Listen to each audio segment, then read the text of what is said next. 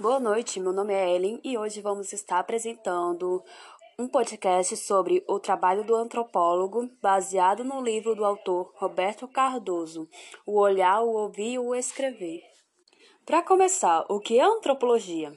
A antropologia é dividida em dois pedaços: antropo, que significa homem, elogia, que significa estudo. Numa tradução mais literal seria estudo do homem ou da humanidade. O antropólogo é o profissional que se dedica a compreender a diferença dos outros através da convivência e seu objeto de estudo por meio de trabalho de campo.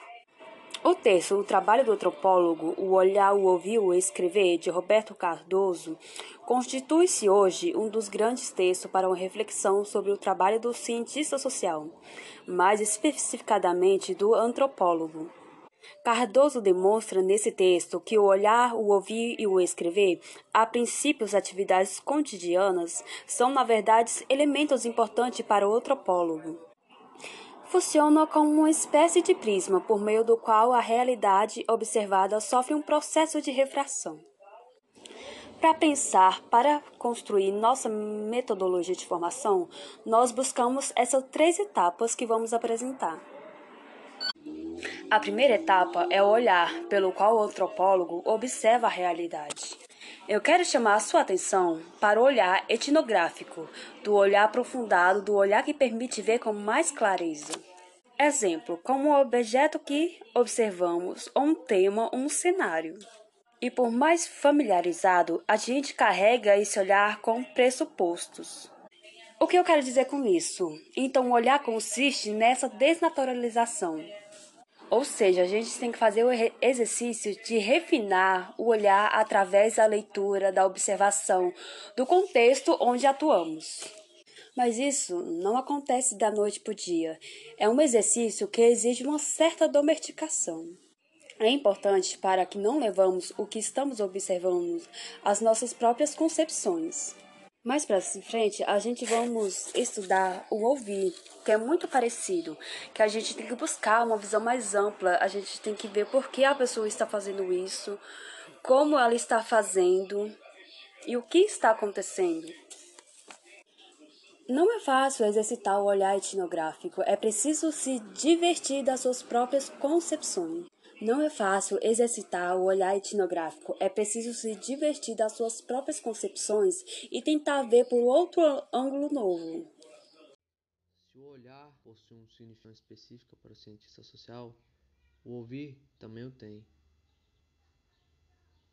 Evidentemente, tanto o ouvir quanto o olhar não podem ser tomados como faculdades totalmente independentes do exercício da investigação. Ambos se complementariam e serviriam para o pesquisador como duas muletas. Segundo ele, não nos devemos perder, nos perder com essa metáfora tão negativa, que lhe permite caminhar, ainda que tropegadamente, na estrada do conhecimento. Essa metáfora, propositalmente utilizada, lembrar que a caminhada da pesquisa é sempre difícil, sujeita a muitas quedas. E nesse ímpeto de conhecer que o ouvir, complementando o orar, participa das mesmas condições desse último, na medida em que está preparado para eliminar todos os ruídos que lhe pareçam insignificantes, que não façam nenhum sentido no corpus teórico de sua disciplina, paradigma, no interior no qual o pesquisador foi treinado. Não quero discutir aqui a questão dos paradigmas. Pude fazê-lo e meu livro sobre o pensamento antropológico, em 1988.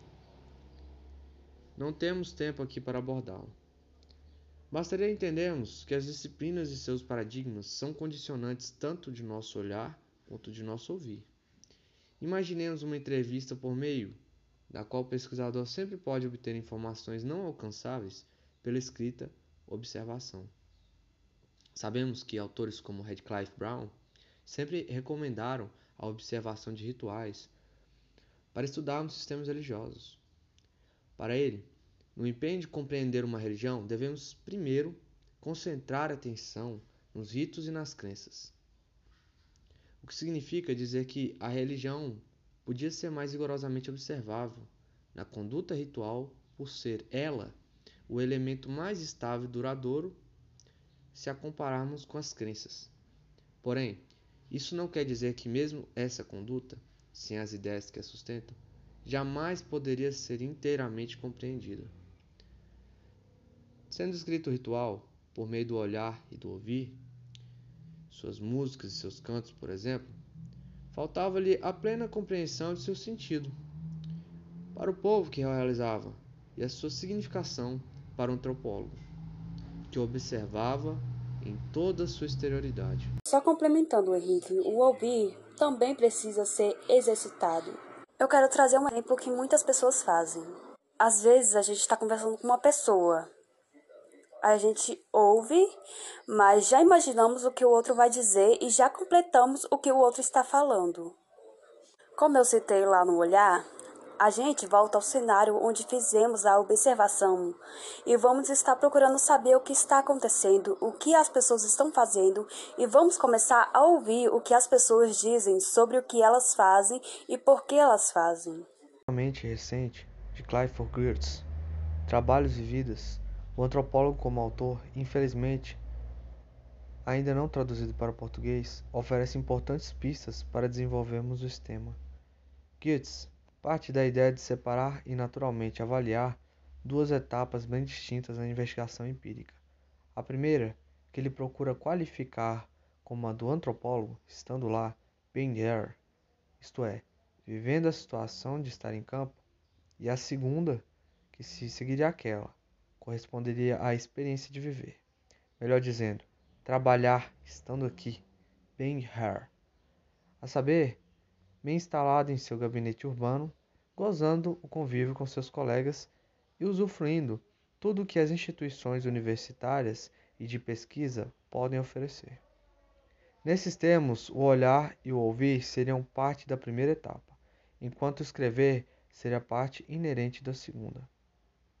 Devemos entender, assim, por escrever, o ato exercitado por excelência no gabinete, cujas características o singularizam de forma marcante, sobretudo quando o comparamos ao que se escreve no campo, seja ao fazermos nosso diário, seja nas anotações de, que rabiscamos em nossas cadernetas, e se tornamos ainda Geertz por referência, vemos que, na maneira pela qual ele caminha suas reflexões, é o escrever, estando aqui, portanto, fora da situação de campo, que cumpre sua mais alta função cognitiva.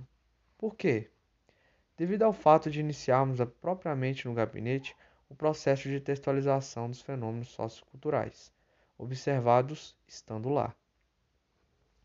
Já as condições de textualização, de trazer os fatos observados, vistos e ouvidos para o plano do discurso, não deixam de ser muito particulares e exercem, por sua vez, um papel definitivo tanto no processo de comunicação intérpares, no seio da comunidade profissional, quanto no de conhecimento propriamente dito. Mesmo porque há uma relação dialética entre o comunicar e o conhecer, uma vez que ambos partilham de uma mesma condição, a que é dada pela linguagem. Embora essa linguagem seja importante em si mesma, como tema de reflexão, haja à vista aquilo que poderíamos chamar de guinada linguística, ou linguistic turn, que repassa atualmente tanto na filosofia como nas ciências sociais.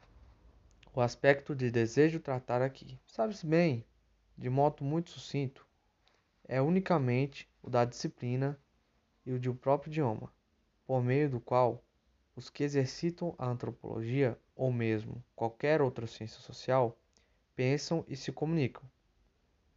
Alguém já escreveu que o homem não pensa sozinho, num monólogo solitário, mas o faz socialmente, no interior de uma comunidade de comunicação e de argumentação.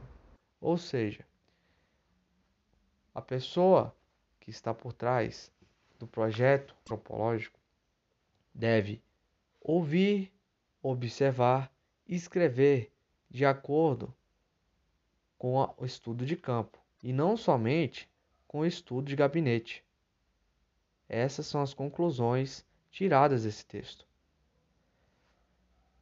E muito importantes, pois não tratam só as pessoas envolvidas no estudo como meros retratantes das questões sociais vividas por essa sociedade, mas sim de uma sociedade em que deve ser ouvida, assistida e descrita de acordo com o que ela realmente é, com a realidade dessa sociedade.